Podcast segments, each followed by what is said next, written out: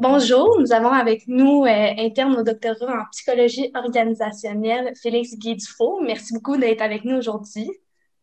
Ça fait plaisir, merci de l'invitation. peut-être petite correction, là, je me rends interne, en fait, ça, fait quelques années que je suis, j'ai plus le titre d'interne, j'ai fini mon internat, ça fait déjà quelques années. Maintenant, je travaille comme, comme coordinateur de projet au Centre RBC, mais j'ai plus le titre d'interne étant donné que j'ai fini mon internat. OK. Euh, peux-tu nous expliquer un peu euh, votre ton parcours scolaire et professionnel et tes occupations actuelles, s'il vous plaît? Oui, oui. Euh, dans le fond, moi, j'ai fait mon, ben, mon, bac en psychologie à l'Université de Sherbrooke. Ben, originalement, originalement, moi, je viens du, du Saguenay-Lac-Saint-Jean. Je suis venu à l'Université à Sherbrooke pour euh, faire mes études universitaires. J'ai fait mon bac. Puis ensuite, j'ai fait, ben, j'ai commencé mon doctorat en psychologie organisationnelle. Puis là, je suis sur le point de le terminer. Ça fait, ça fait quelques, ben, en fait, ça fait cinq ans déjà que je l'ai entamé. Puis là, il me, reste seulement à, finir la rédaction de mon projet de mémoire doctorale pour terminer mes études. Mais donc, c'est en psychologie du travail et des organisations que, que j'étudie. En même temps qu'étudier, je travaille aussi euh, au Centre RBC d'expertise universitaire en santé mentale euh, comme coordinateur de projet. Puis euh, aussi récemment, je suis chargé de cours à la maîtrise en, adaptation scolaire à l'université. puis dans le fond, peut-être que je peux introduire un peu aussi à travers ça le Centre RBC d'expertise en santé mentale, qu'est-ce que c'est, les grands ça peut peut-être pertinent de, positionner.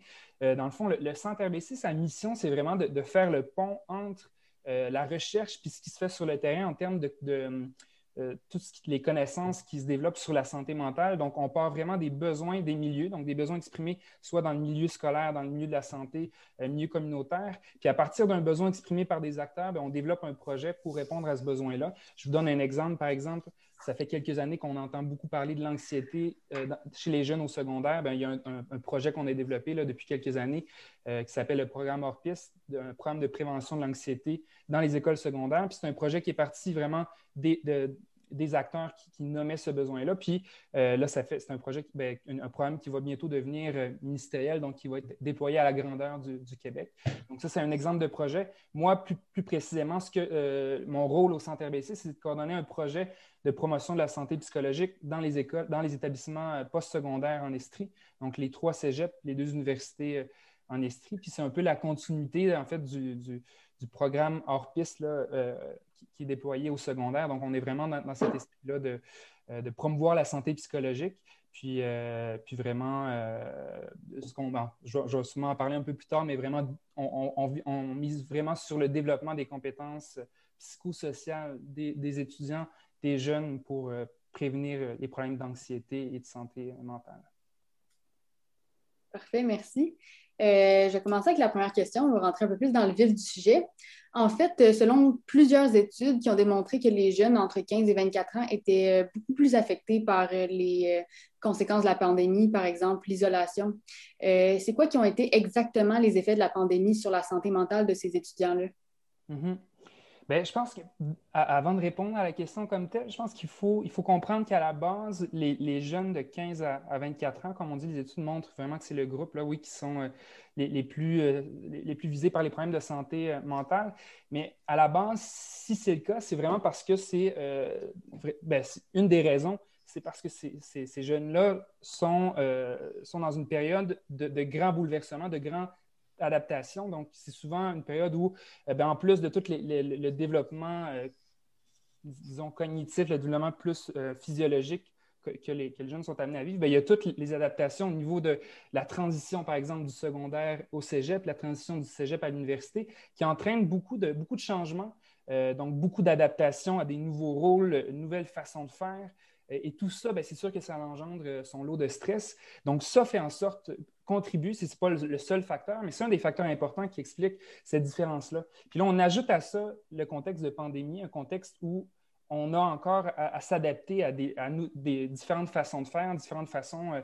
Euh, euh, c'est comme si nos repères sont un peu perdus. Donc, il y a toute cette adaptation-là. On sait que la pandémie, ça l'affecte tout le monde. Mais oui, ça l'affecte particulièrement les, jeunes de cet âge-là, étant donné que aussi tous les, liens sociaux sont très importants à, cet, âge-là. Un des facteurs de protection, c'est vraiment euh, les amis, le réseau social de, de l'étudiant, de l'étudiante. Donc, ça, c'est une des raisons pour lesquelles euh, les, étudiants sont particulièrement, euh, disons, euh, affectés par la pandémie.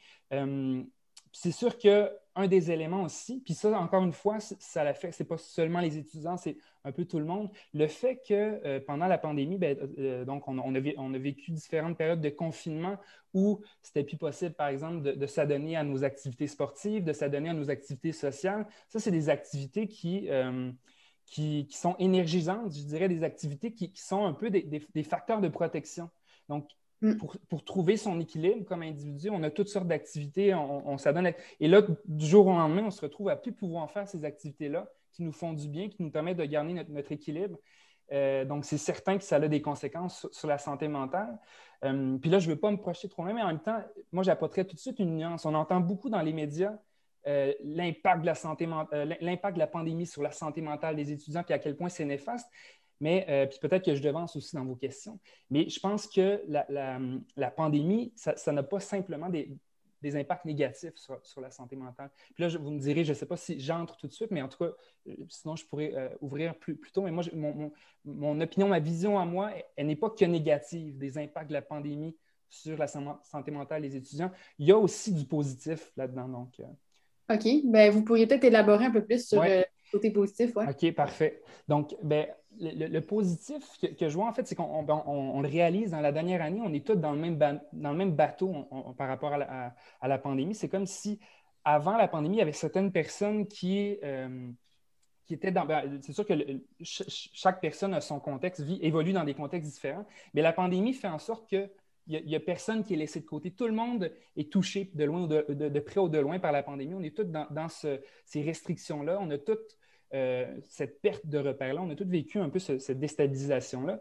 Et ça fait en, sorte qu'il y a une vraiment une plus grande sensibilisation qui, a été, euh, qui, est faite à l'égard de la santé mentale. Ça se faisait déjà depuis plusieurs années, on, en parlait de plus en plus, mais dans la dernière année, moi, pour travailler justement ben, au Centre RBC, on a vu le nombre de demandes augmenter, mais aussi les acteurs, les, collaborateurs avec qui on travaille, on, sent réellement cette prise de conscience-là. Et ça, c'est positif. C'est positif de, vraiment de qu'on parle de plus en plus de santé mentale. Puis, tu sais, je pense que c'est la preuve, tu sais, vous-même, vous avez décidé de faire ce projet-là de, balado, en tout cas sur la santé mentale, je pense que c'est un, effet quand même euh, positif. On en parle de plus en plus. Il y a de plus en plus d'initiatives qui sont faites sur le sujet. Donc, ça, ça, ça a ça de positif. Puis au niveau des étudiants, euh, ben, c'est sûr que c'est un défi de vivre la pandémie, mais en même temps, ce défi-là nous amène aussi à, se poser des questions, à, faire des prises de conscience sur soi quand on est amené comme, euh, comme personne, comme individu à vivre des défis, bien, puis qu'on est, qu'on est en mesure de les surmonter, c'est ce qui fait en sorte qu'on se développe, qu'on apprend à, se connaître, qu'on apprend à développer des compétences qui sont essentielles pour, euh, pour notre bon développement, puis pour grandir, s'épanouir comme personne. Donc, à la base, il y a beaucoup de, de, personnes qui, cette, pour qui cette pandémie-là a eu des effets positifs, puis les a permis de grandir. c'est la même chose, tu sais, quand on, dit souvent, euh, il y a cette phrase un peu qui est devenue un peu cliché là. Qu'est-ce qui ne nous, tue pas nous rend plus forts? Mais oui, c'est cliché, mais c'est vrai aussi quand même. Donc, quand on, vit des défis, puis qu'on est en mesure de passer, de les, surmonter, ça apporte du positif. Et ça, je suis certain. Puis je trouve qu'on n'en parle pas suffisamment euh, dans les médias de ces effets-là. Mais donc, ceci est pour nuancer. N'empêche que, euh, oui, la, la, pandémie a des conséquences quand même assez, assez désastreuse sur la santé mentale de, plusieurs personnes et je ne euh, veux pas diminuer ces conséquences-là, mais je pense qu'il faut regarder aussi le côté positif que ça peut avoir. C'est sûr. C'est sûr, c'est vrai. Il ne faut pas juste voir le négatif parce que sinon, euh, c'est pas bon pour tout le monde. Euh, en fait, comment est-ce que la COVID affecte les personnes déjà atteintes de troubles psychologiques? Est-ce qu'ils sont plus affectés, moins affectés ou c'est pas mal égal? C'est une bonne question. Puis ça, je pense qu'il faudrait, il faudrait se tourner du côté des. Ben, éventuellement, il va, y avoir, plusieurs études qui vont permettre de vraiment valider ça.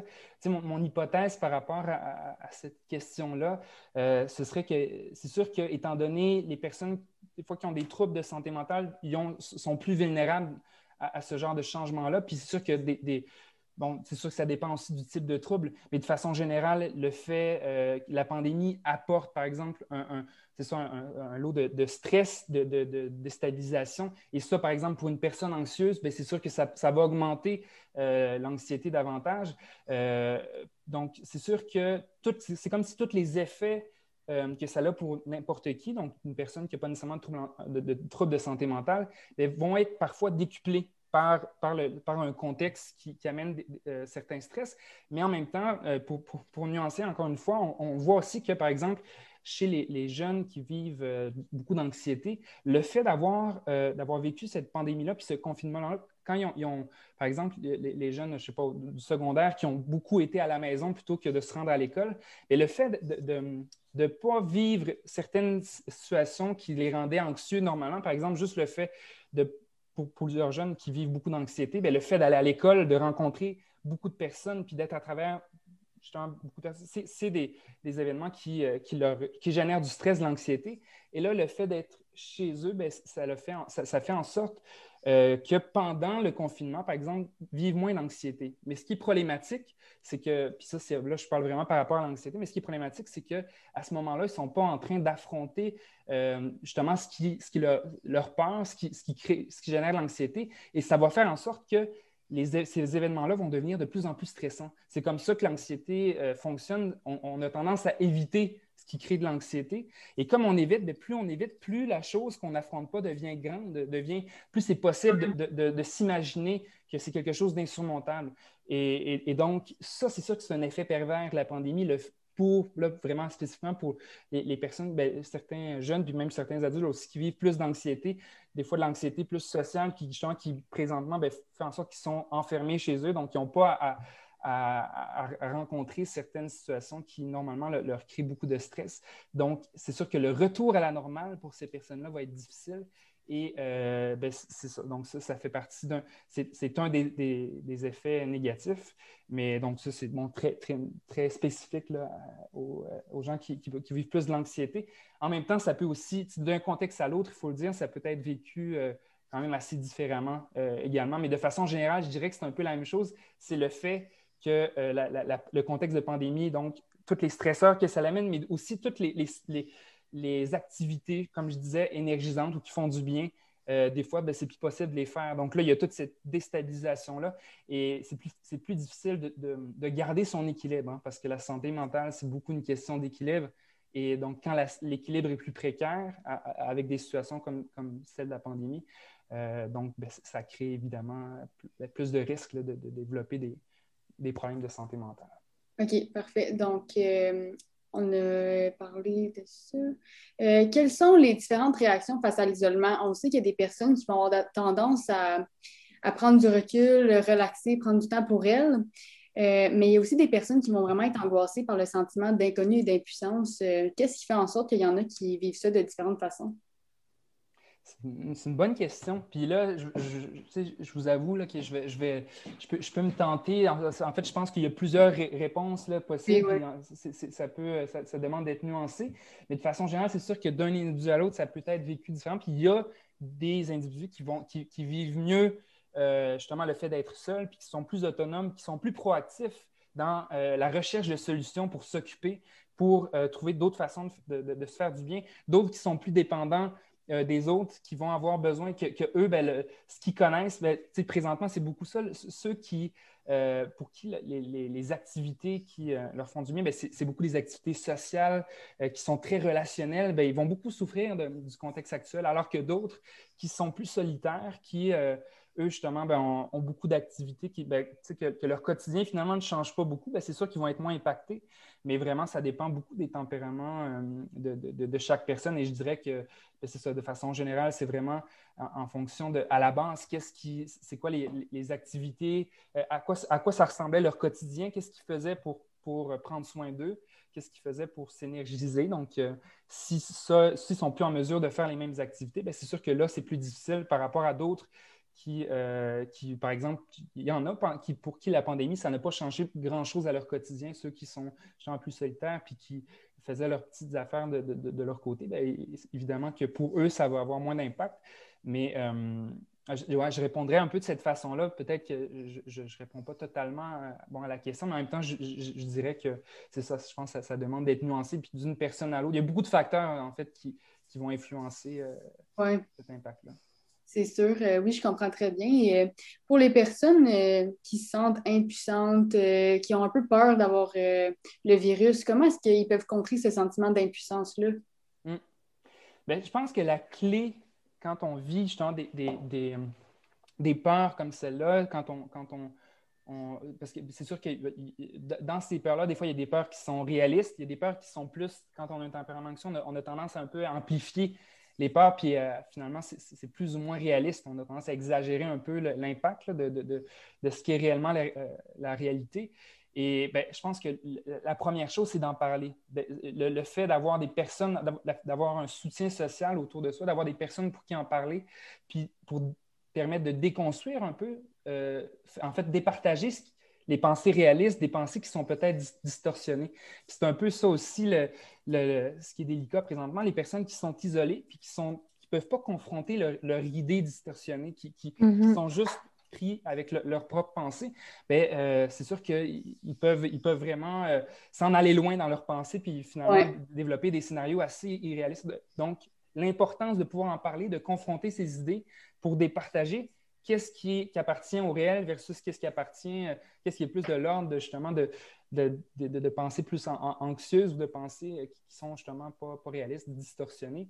Donc, euh, d'en parler. Puis ensuite, ben, c'est sûr que de, s'informer, mais de s'informer de façon disons, de, s'informer avec les bonnes sources d'information. Ça, c'est l'enjeu aussi de Montréal. On parle beaucoup de la place des réseaux sociaux actuellement. On voit toutes sortes d'informations, puis c'est difficile de savoir, de distinguer l'information véridique versus ce qui ne l'est pas. Il y a tellement, on est, bombardé d'informations. Donc, de trouver, ben, vraiment de, s'informer sur les bonnes sources, mais après ça aussi, de ne pas passer non plus toute sa journée à lire sur le sujet. C'est important oui, de, comprendre la situation de façon nuancée, de comprendre qu'est-ce qui se passe, mais il faut aussi euh, penser à autre chose, parler d'autre chose que ça pour, euh, garder cet équilibre-là.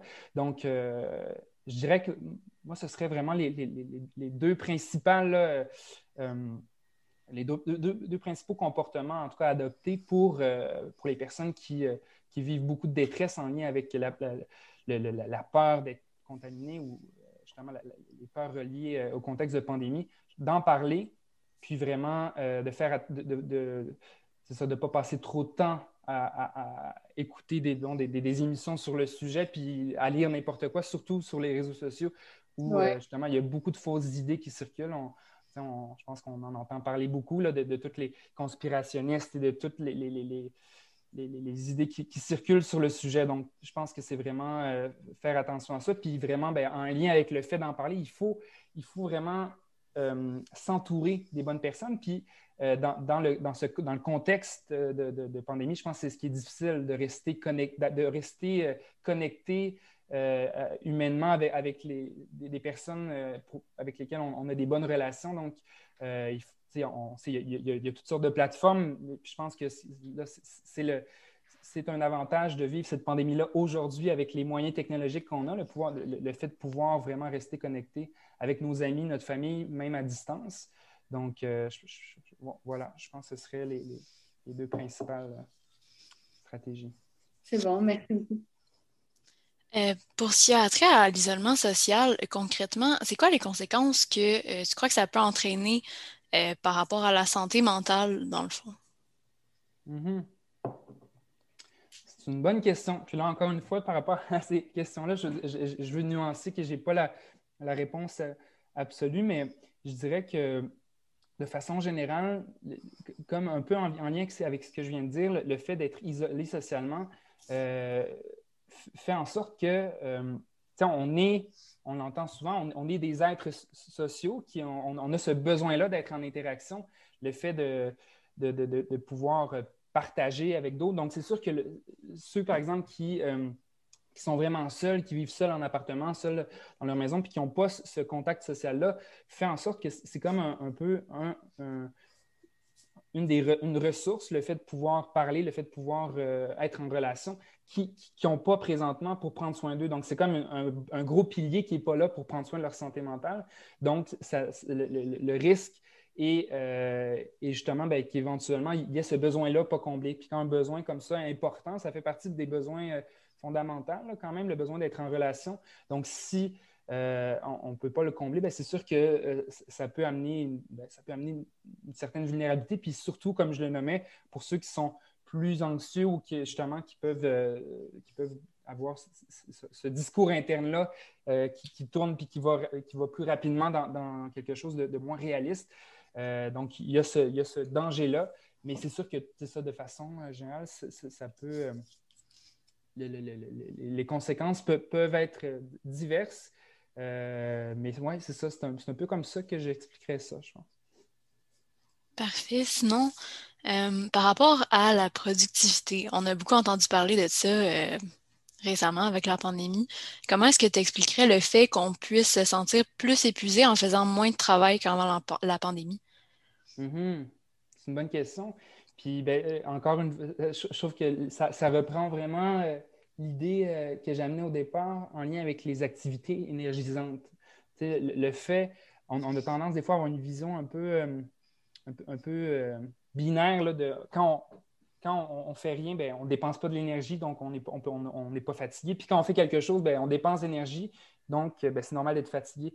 Alors que ce n'est pas, nécessairement le cas. Il y a, différents types d'énergie. C'est sûr que euh, si on travaille, par exemple, toujours cognitivement, puis qu'on, ça, roule vite dans la tête, ben, on, va avoir une fatigue cognitive, mais ça se peut que si on ne bouge pas suffisamment, ben, on va avoir trop d'énergie physiquement euh, aussi. Donc, je pense que l'idée d'avoir des activités à travers ça qui, sont énergisantes, comme justement le fait de voir des amis, le fait de faire du sport, le fait de donc, de sortir, d'avoir des sorties culturelles aussi, même, les activités culturelles, le fait de voir un spectacle, le fait d'écouter de la musique, c'est toutes des activités qui énergisent. Et chaque personne a un peu sa banque d'activités qui diffère, ben, qui diffère ça d'une personne à l'autre. Et pour certains, ben, il y en a plusieurs qui, leur banque d'activités présentement, elle n'est pas très. Euh, il n'y a, pas beaucoup de possibilités dans les activités énergisantes qu'ils avaient l'habitude de faire. Donc, c'est sûr que euh, ça fait en sorte que, ben, oui, le, travail peut devenir plus, plus épuisant, même s'ils travaillent moins, étant donné qu'il y, a moins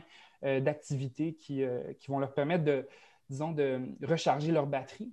Puis, donc, c'est vraiment de, de, cette façon-là que, je l'expliquerai le, plus simplement. Je pense qu'il y a ces facteurs-là. Après ça, c'est sûr qu'il peut y avoir autre chose également. le fait aussi d'avoir on est dans un contexte qui est plus stressant. Le fait d'être toujours stressé, euh, c'est quelque chose de, euh, euh, de, beaucoup énergivore, en fait. Et donc, c'est sûr que ça joue pas beaucoup. puis, c'est ça, on, a beaucoup en lien avec aussi les, gens qui vivent l'anxiété avec la pandémie. L'anxiété, on est souvent en attention divisée, c'est-à-dire qu'on même pendant qu'on fait quelque chose, on pense à autre chose. Et, ça, ben, ça prend beaucoup, beaucoup de, nos ressources, puis ça, nous vide rapidement de, notre énergie. Donc, euh, ça va, beaucoup euh, jouer. Et, donc, d'où l'importance dans, le, fait de, s'adapter à ce contexte-là, c'est de trouver d'autres activités énergisantes, d'autres façons de faire qui vont nous permettre d'aller euh, recharger nos batteries. Puis c'est ça qui, éventuellement, ben, le contexte a amené des personnes à, se redécouvrir d'autres passions, d'autres activités, d'autres. Et c'est ça qui peut amener euh, bon, du positif aussi euh, à travers cette situation-là. Donc, sachant que le contexte est quand même limité par rapport à ce qu'on peut faire, est-ce qu'on devrait quand même souhaiter avoir autant de productivité qu'avant ou on devrait plus ajuster ses attentes? Hmm. C'est une bonne question. Puis là, moi, c'est sûr que je suis. Je pense que je suis. Je, je prêche pour ma paroisse. Moi, je vais dire que c'est normal dans un contexte euh, particulier, dans un contexte qui n'est pas, euh, donc qui, n'est pas normal. Je pense pas qu'on peut, on, peut pas se demander d'être aussi productif. Moi, je pense que c'est clair qu'il euh, faut, il faut avoir des attentes réalistes puis des, attentes qui sont nuancées en fonction du contexte dans lequel on est. Par exemple, une, personne, je vais essayer de trouver un exemple, une, personne qui, justement, qui, vient de vivre un deuil ou je ne sais pas, qui vient de vivre quelque chose de difficile, ben, c'est sûr que euh, pendant une certaine période, elle ne sera peut-être pas aussi productive, aussi disposée à travailler, puis euh, à faire, euh, ben, être, aussi efficace qu'à l'habitude. Et là, on est dans une période d'adaptation puis ben, surtout au début, là, on commence à s'adapter, on commence à remonter, ben, puis, en même temps, ça reste difficile, mais euh, mm. on est quand même encore dans un contexte vraiment difficile, puis qu'on n'a pas, euh, qu'on, pas l'habitude de vivre. On est encore en train de retrouver nos repères. Puis en plus, le fait là, qu'on ne sait pas quand est-ce que ça va terminer, c'est comme si il y a des, la situation s'améliore, après ça, ça, revient. Donc, c'est, ce contexte-là de va-et-vient fait en sorte que c'est difficile de s'adapter. Et dans un contexte comme celui-là, je pense que c'est normal de s'en demander moins, euh, d'avoir des attentes plus nuancées. Puis oui, de, se dire, ben, mettons qu'on prend le, cas d'étudiants dans un contexte comme celui de la pandémie, une session normale, pour moi, ben, ça pourrait, ça se peut qu'une session normale soit plus une session, par exemple, je sais que euh, si je prends l'exemple des sessions universitaires, le, classique, c'est d'avoir cinq cours, souvent, en tout cas, une session en temps plein, quatre, cinq cours. Mais ça se peut que si on avait l'habitude avant de prendre, d'avoir des sessions euh, à cinq cours, mais là, dans un contexte comme celui-là où il y a beaucoup d'adaptations à faire, peut-être que d'avoir trois, quatre cours est plus réaliste. Et, je pense que c'est ça, il faut, il faut changer euh, les attentes qu'on a envers nous, mais en même temps, c'est tellement facile à dire et tellement difficile à faire. On est, on est vraiment drillé hein, dans, dans, la productivité. On, est, c'est comme si une des, malheureusement, une des seules façons de se valoriser, c'est par qu'est-ce qu'on fait, qu'est-ce qu'on accomplit. Et ben, c'est ça, ce, contexte-là nous amène à voir que ben, ça ne marche pas toujours, puis qu'il faut regarder, il faut se valoriser ailleurs aussi. Il y a des, contextes qui font en sorte qu'on ne peut pas accomplir autant, on ne peut pas euh, faire autant. Euh, donc, ça, c'est à prendre en considération. Mais je, pense que, ben, moi, je pense des, des, fois, je suis un peu idéaliste, un peu, peut-être un peu naïf, mais moi, je me dis que ce genre de contexte qu'on vit là, socialement, le fait qu'on est tous dans le même bateau, peut amener des prises de conscience collective, puis faire en, faire en sorte que nos mentalités évoluent, puis que, justement, éventuellement, ben, on n'entre pas seulement euh, le, faire dans la balance, mais aussi ben, qui on est, puis le, fait de prendre soin de soi, ça doit être valorisé aussi. Euh, le fait d'avoir un, équilibre, le fait euh, vraiment de. Ben, en tout cas, tous ces éléments-là doivent entrer dans la balance. Donc, ouais, voilà. Puis là, on a parlé quand même beaucoup de productivité qui baisse avec les, les, activités énergisantes, stimulantes comme le sport, les rencontres et tout. Mais est-ce que tu penses que ça a aussi un impact sur la concentration? Parce que, tu sais, moi, par exemple, je fais du volleyball, j'en fais de haut niveau quand même, puis ça remplit quand même mes horaires. Puis on dirait que des fois, le fait de revenir une pratique, puis de comme, changer de milieu, je suis plus concentrée à faire mes travaux après. Puis là, quand j'ai eu ça qui a été limité, même interdit pendant un bon moment, on dirait que de tout le temps être dans la même place et tout, je suis comme, je perds l'attention, puis je suis un peu moins concentrée. Est-ce que tu penses que ça peut avoir aussi un, impact sur la concentration? Mm-hmm. Ben, c'est clair que ça a. Puis il y a des études qui démontrent, le, puis là, tu, nommes l'activité en tant que le sport, puis je pense mm-hmm. à donner une activité euh, sportive, mais à laquelle aussi on, est bon aussi. Souvent, euh, ça, c'est sûr que c'est quelque chose qui va nous permettre d'augmenter notre concentration. Puis particulièrement, ben, si, ça, si on parle du sport, il y a vraiment beaucoup d'études qui montrent euh, à quel point le, fait de, faire du sport régulièrement va nous aider, va augmenter notre niveau de concentration après ça par la suite dans nos études, dans notre travail. Donc, ça, c'est clair que, ça joue.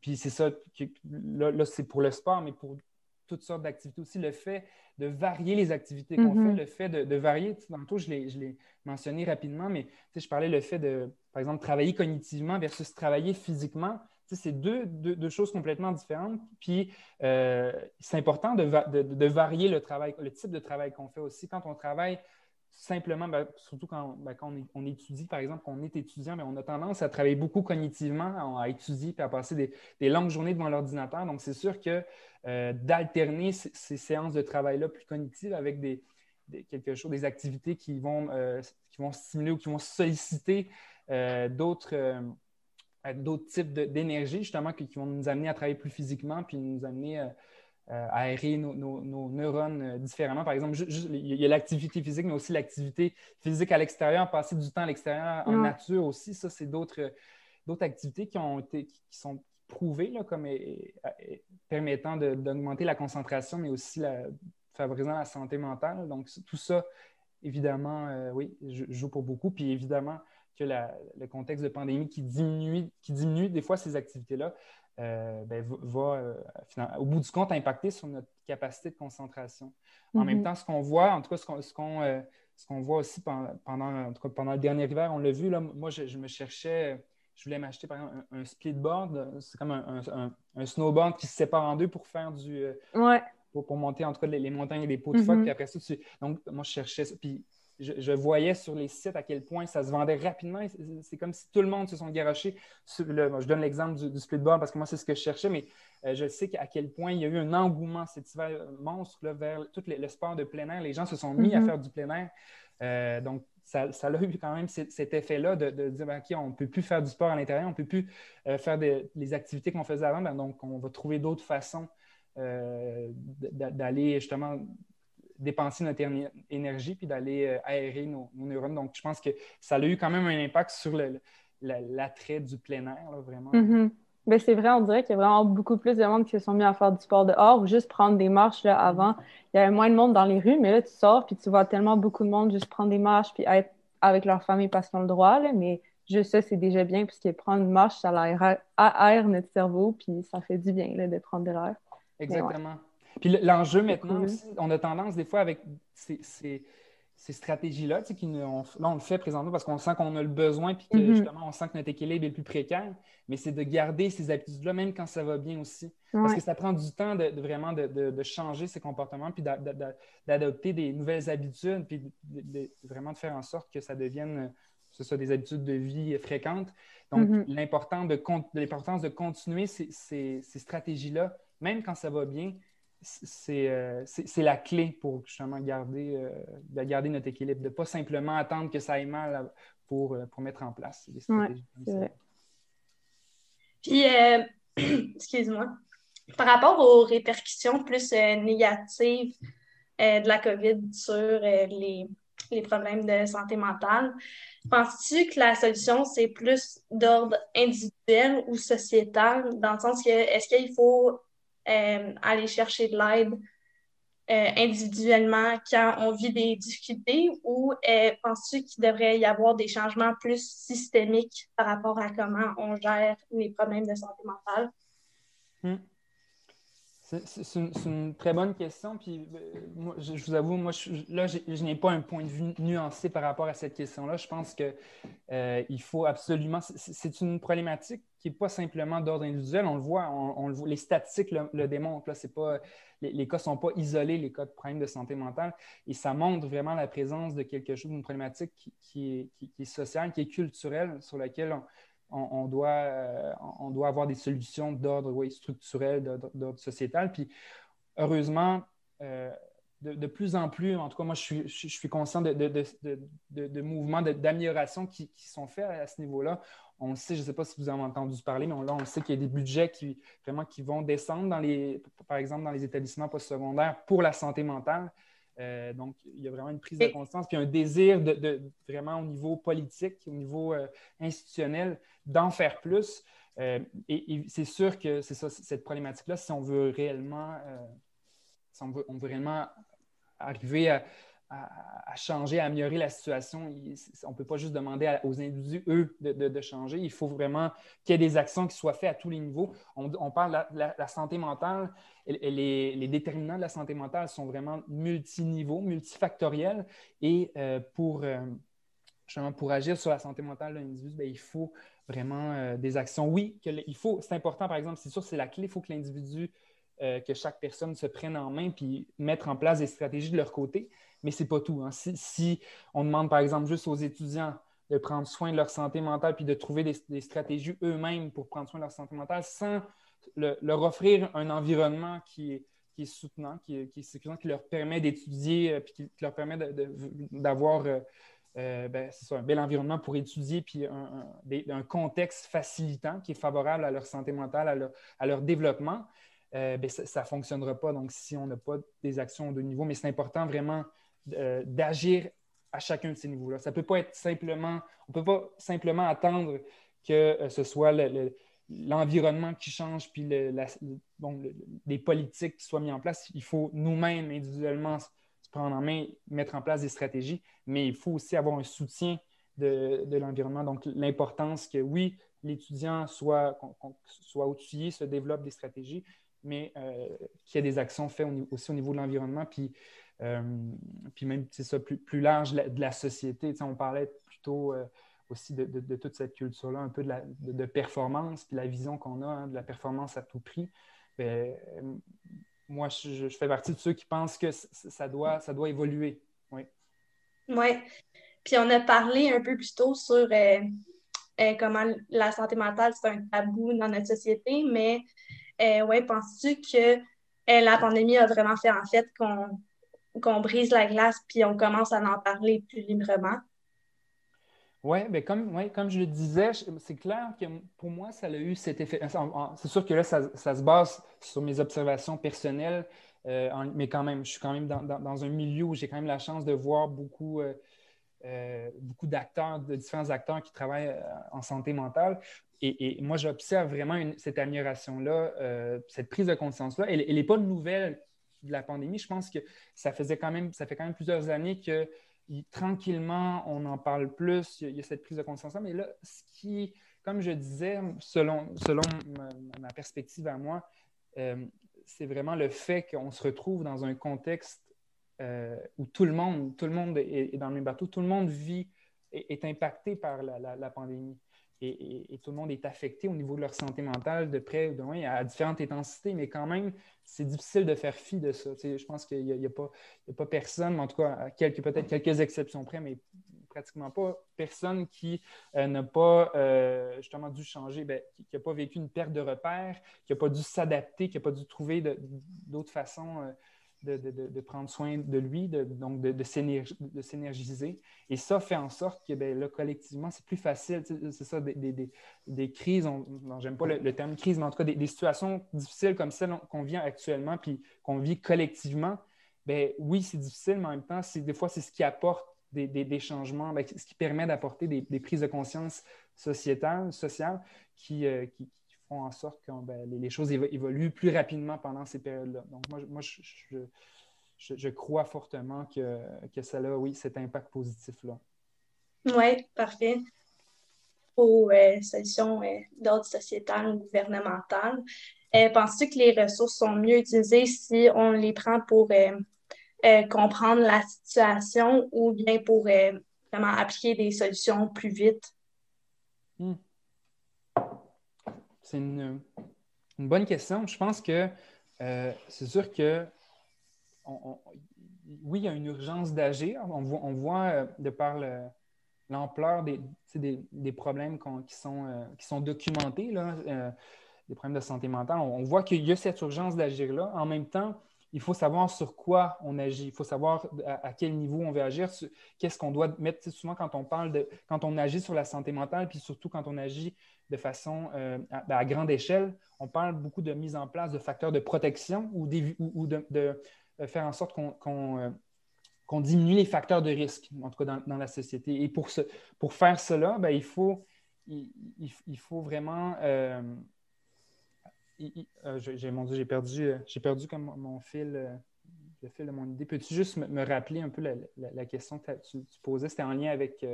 comme euh, orienter les ressources vers euh, la compréhension. Oui, vers la compréhension, c'est ça. Oui, OK, merci. Euh, oui, donc c'est ça.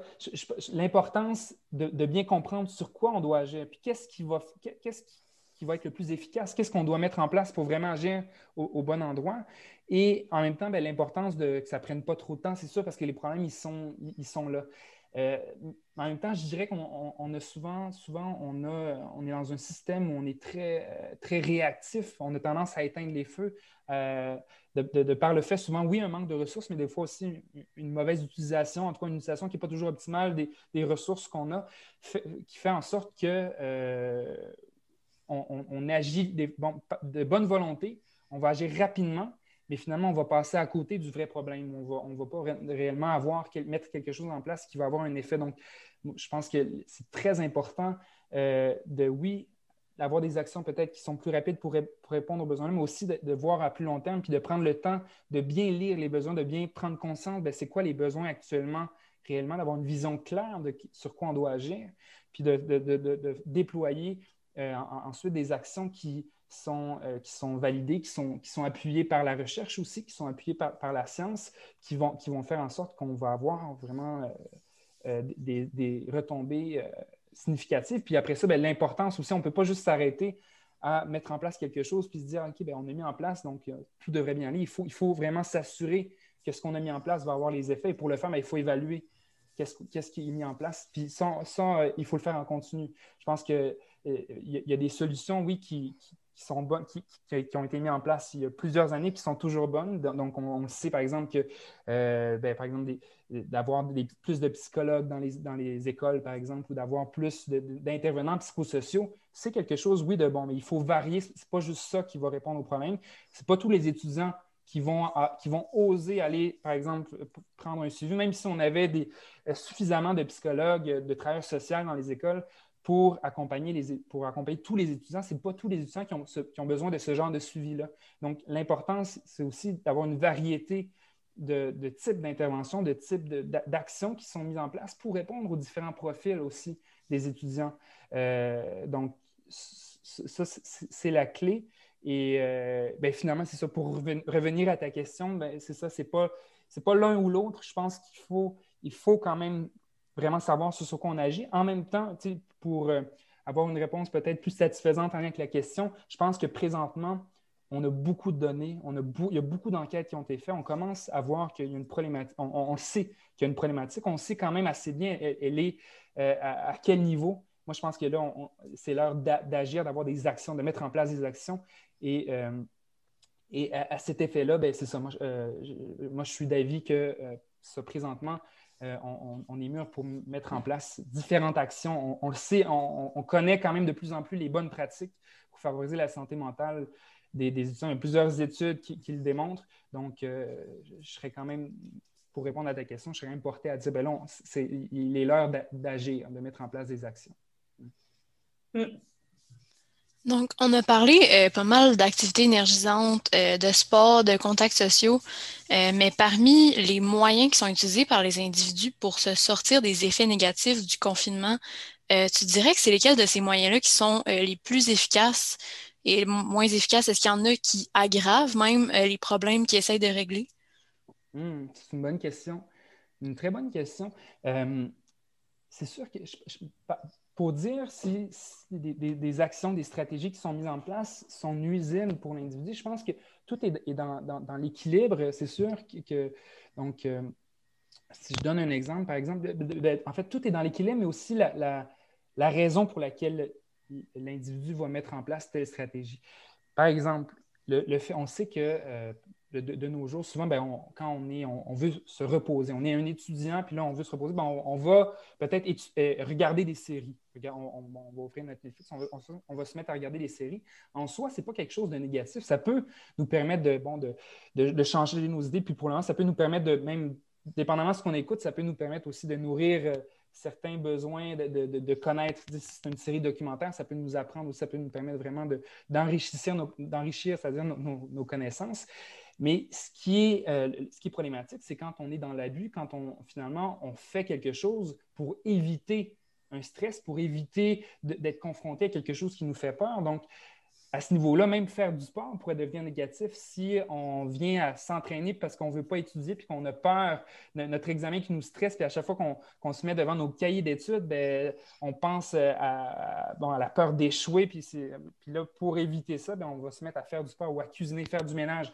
Euh, donc, on, on, va se trouver toutes sortes de raisons pour éviter d'être confronté à ce qui nous stresse, qui nous fait peur c'est ça, c'est ça le danger, moi, je pense. C'est le, pourquoi. Donc, tout est dans, est dans la nuance et, dans le vraiment présentement, mais si j'écoute une série, je le fais pourquoi? Si je vais faire du sport, je le fais pourquoi? Est-ce que c'est pour éviter quelque chose ou est-ce que c'est réellement pour prendre soin de moi puis parce que j'en ai besoin?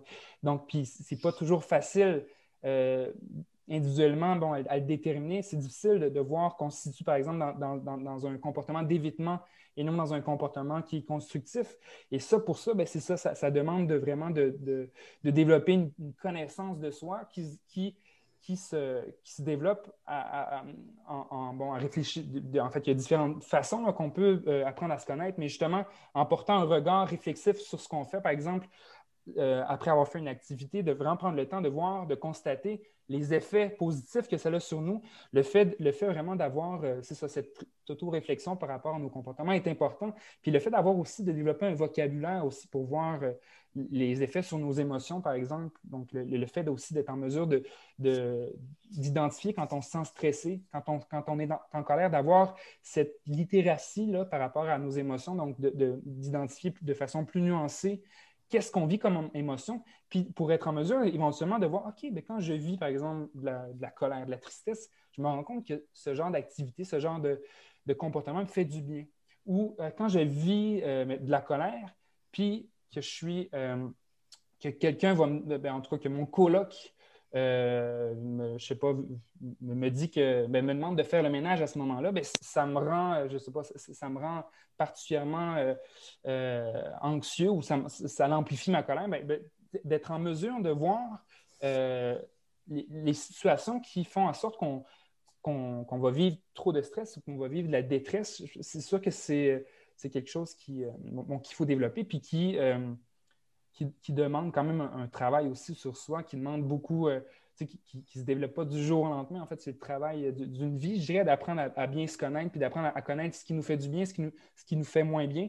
Et c'est propre à chacun. Donc, euh, vraiment, euh, c'est ça, c'est un travail en, continu, mais l'importance d'avoir ce regard-là, puis ce regard nuancé aussi sur sur justement ben, les, comportements des fois. Parce que malgré tout ça, malgré ce que, je dis justement, euh, euh, l'idée d'être toujours nuancé, c'est pas réaliste non plus. C'est sûr que ça va arriver des moments pour tout le monde, même les, gens qui vont avoir bien se connaître puis qui vont euh, avoir, c'est ça, donc développer ces compétences-là de façon très, très élaborée, vont vivre aussi des moments où ils vont être dans des comportements d'évitement et des fois, ça, peut être même bon, des fois, d'éviter à, certains moments.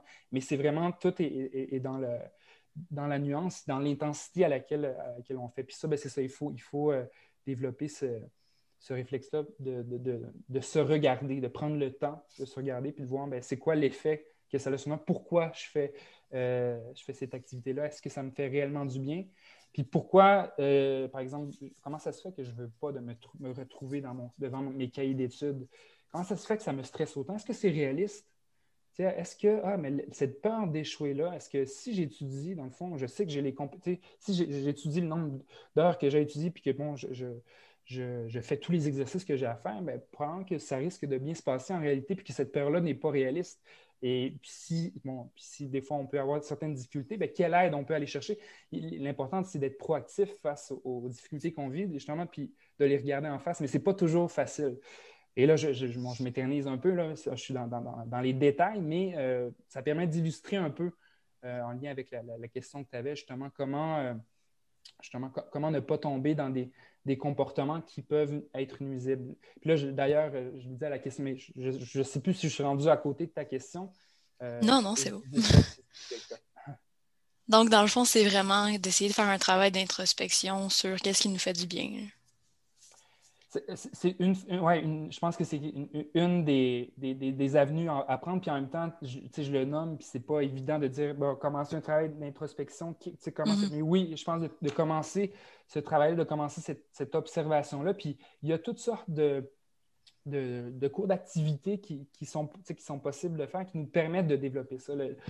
puis le fait de vivre justement ce qu'on vit actuellement, puis le fait de voir, par exemple, de découvrir des nouvelles activités, des nouvelles euh, stratégie pour prendre soin de ça, c'est des, des, façons d'apprendre à se connaître d'apprendre à voir. Euh, en fait, c'est sûr que c'est ça, chaque, chaque moment dans, dans, notre journée, à la limite, est une opportunité de voir qu'est-ce qui, qu'est-ce qui nous fait du bien, qu'est-ce qui nous fait moins de bien, puis justement, oui, d'avoir ces, ces, moments. Tu sais, je pense qu'à la base, ça, demande des moments vraiment de, de pause, de pause où on réfléchit mm-hmm. sur soi. c'est difficile de réfléchir quand on est toujours dans l'action, puis quand on est toujours en, en train de de, de, de, ça, de, faire. ou euh, D'être dans la productivité, justement. Dans la productivité. Donc, c'est sûr que c'est des, des, moments, oui, euh, pour soi, de réflexion, ça peut être euh, très, très salvateur. Parfait. Donc, si on revient au centre RBC, à ce que vous faites, est-ce que tu peux nous parler davantage du projet que tu, que tu coordonnes pour la santé psychologique des étudiants dans les écoles en Estrie? Oui, certainement. Euh, en, fait, le, projet, c'est ça, on n'a pas encore statué sur un nom, euh, un nom plus, euh, en fait, qui se dit, qui, est moins long, mais on, le, projet de promotion de la santé psychologique des étudiants et étudiantes postsecondaires de l'Estrie. Comme je le disais, c'est un projet qui réunit, en fait, un projet de collaboration entre les cinq établissements d'enseignement supérieur en Estrie. Donc, il y a le, le Cégep de Sherbrooke, l'Université de Sherbrooke, l'Université Bishop, le Collège Champlain, puis le volet collégial du séminaire de Sherbrooke qui se sont réunis euh, pour, pour, vraiment euh, agir de façon ben, concertée en collaboration sur la problématique de santé mentale. Les, les, cinq établissements ont fait euh, les mêmes constats qu'il fallait en faire plus pour favoriser la santé mentale de leurs étudiants. Puis, ben, avec le Centre RBC, on a vraiment décidé de faire ce projet collaboratif-là, d'accompagner les cinq établissements dans une réflexion justement systémique sur la santé mentale. Donc, l'idée, dans ce projet-là, c'est vraiment de regarder, ben, d'abord, oui, prendre le temps quand même de voir c'est quoi les, réellement les, problématiques qui sont vécues dans les, établissements aux différents, à différents niveaux, puis de voir à, la base de ça aussi qu'est-ce qui, euh, dans la littérature, au Québec, ailleurs dans le monde aussi, se fait déjà pour prendre soin de la santé mentale, qu'est-ce qui, est réputé efficace. Euh, et euh, ensuite, de mettre en place différentes actions pour répondre aux besoins identifiés, et, de les évaluer. C'est là beaucoup le rôle du Centre RBC. Nous, c'est sûr que tout le, volet recherche, le fait de justement faire une recension de c'est quoi qui c'est quoi qui est démontré comme favorisant la santé mentale des étudiants, quel genre d'initiative est, pertinente à être mis en place. Donc, ça, c'est un, volet, mais aussi le volet de l'évaluation de ce, qui est mis en place, qu'est-ce qu'on décide de mettre en place comme initiative?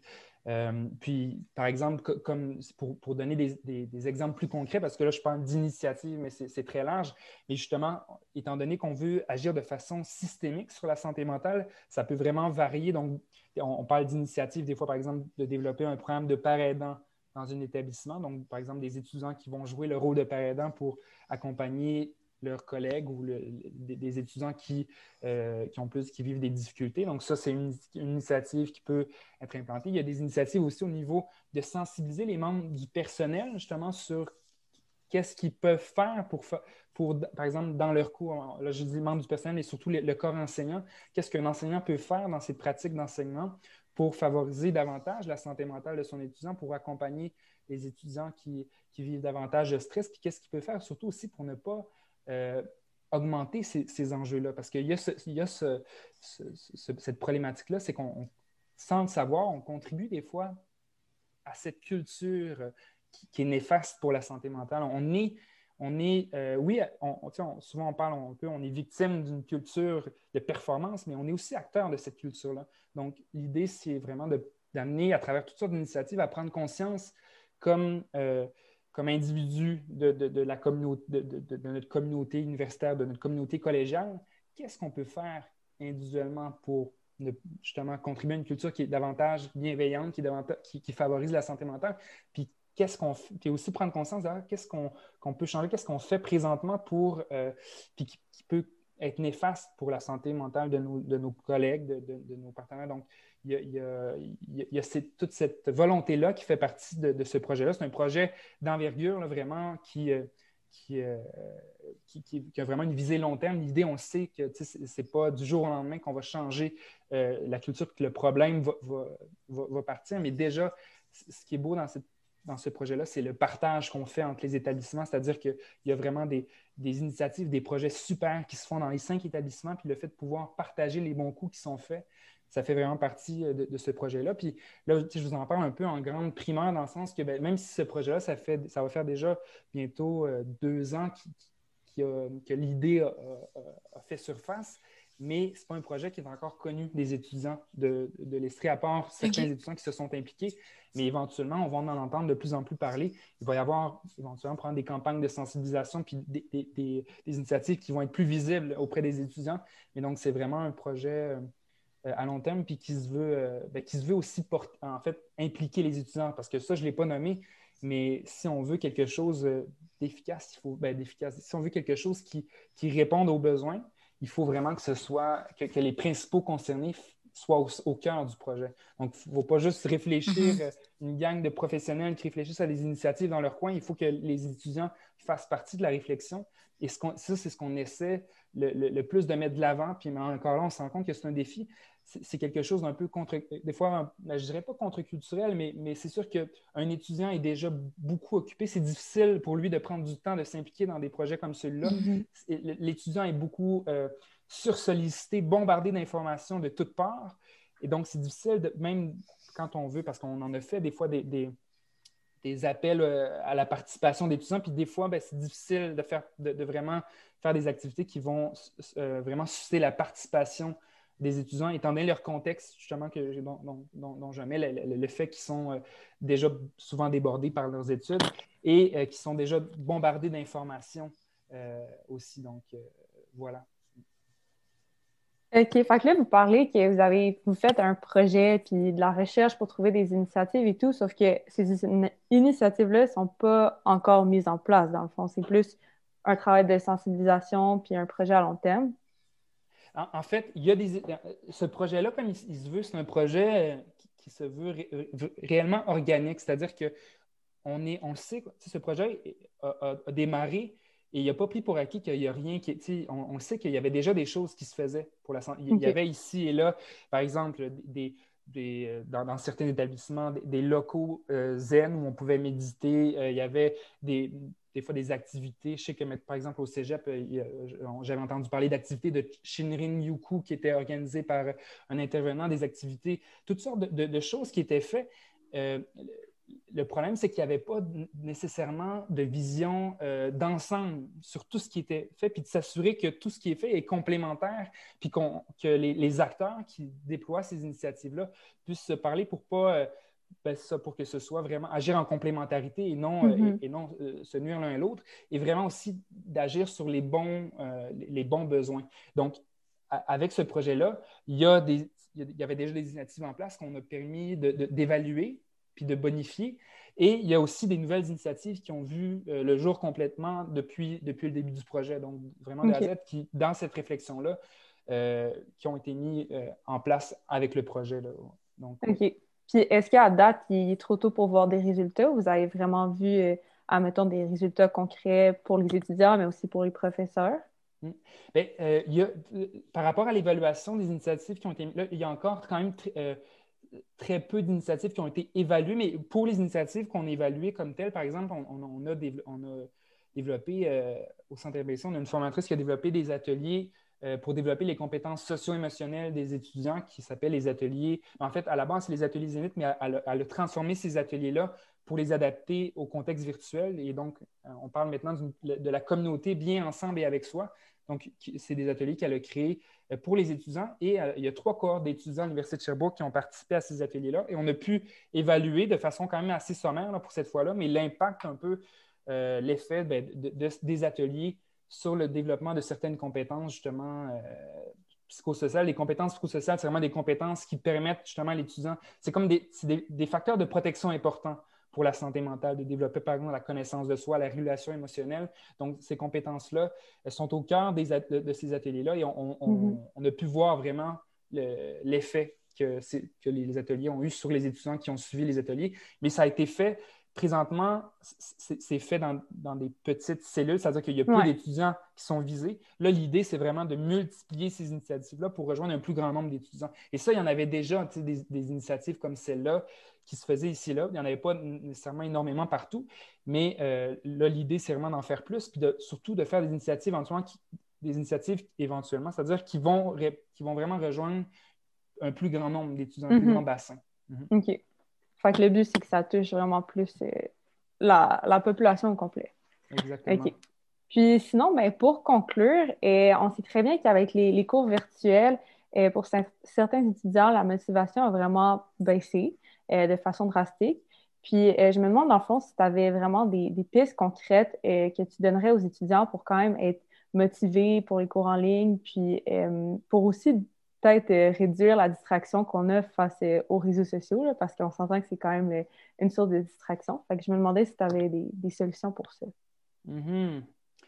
Ben, c'est sûr qu'il y a plusieurs solutions. Puis là, justement, pour, pour, pour y aller plus de, façon brève, je dirais que un des, moi, ce que je, ce que je vois de, souvent, euh, ce qui est problématique dans la motivation, c'est souvent les, objectifs qu'on cible qui sont souvent euh, démesurés, qui ne sont pas réalistes. C'est-à-dire que mm-hmm. l'on se dit, OK, je passe la journée à étudier, euh, à étudier mon examen, la journée, puis là, je ne fais pas de peau.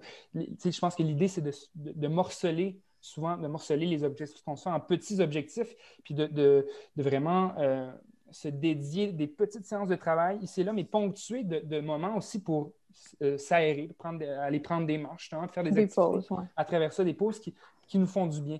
Et on sous-estime souvent, souvent on, se dit, ah là, j'ai besoin d'étudier toute la journée, puis là, on est stressé, puis on, on se dit, ah non, j'ai pas le temps de prendre de pause. Mais en réalité, euh, le fait de prendre cette pause-là va faire en sorte souvent que les, les périodes d'études vont être beaucoup plus efficaces et qu'on va être beaucoup plus, euh, beaucoup plus présent en même temps. Donc, il y a cette solution-là, vraiment, de se doter d'objectifs plus réalistes, puis c'est ça, morcelés, donc pas des trop gros objectifs.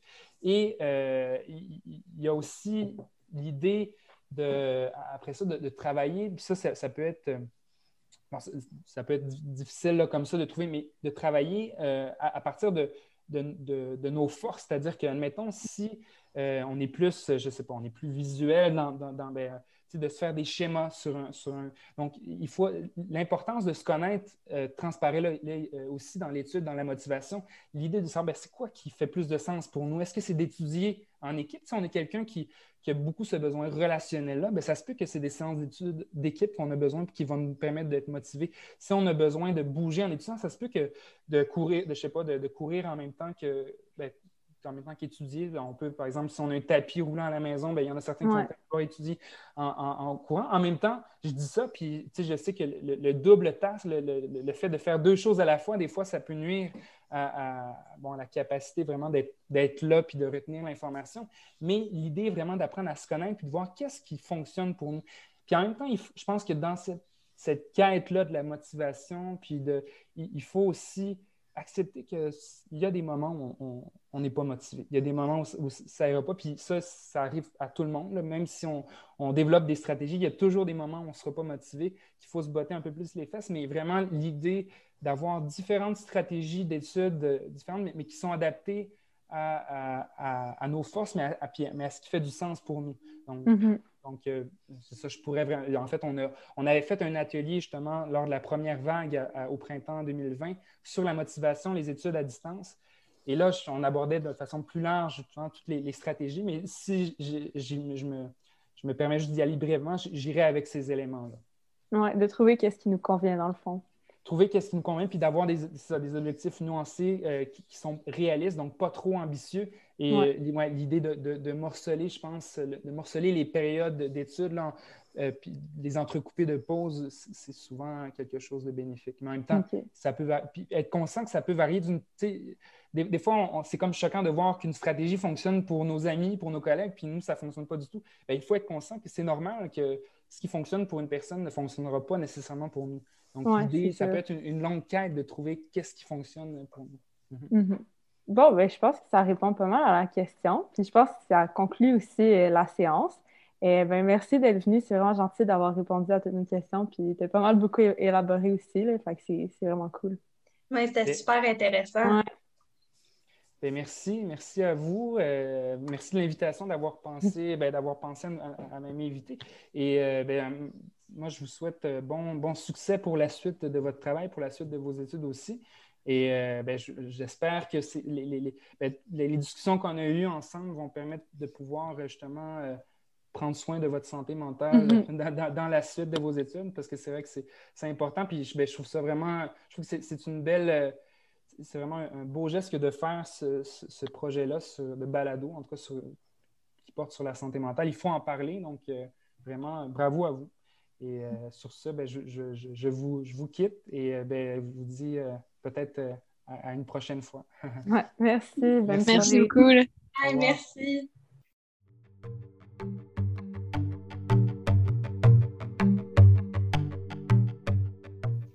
Donc, ça conclut notre série d'épisodes. Si vous êtes encore là, ben, merci d'être resté jusqu'à la fin. C'est apprécié. Et on espère que notre podcast vous a intéressé autant que nous. La santé mentale, c'est un sujet important. N'hésitez pas à aller chercher de l'aide et en parler avec les personnes proches de vous. Si vous voulez en savoir plus sur les ressources disponibles, vous pouvez consulter les liens que nous avons mis dans la description de chaque podcast. Merci et au revoir.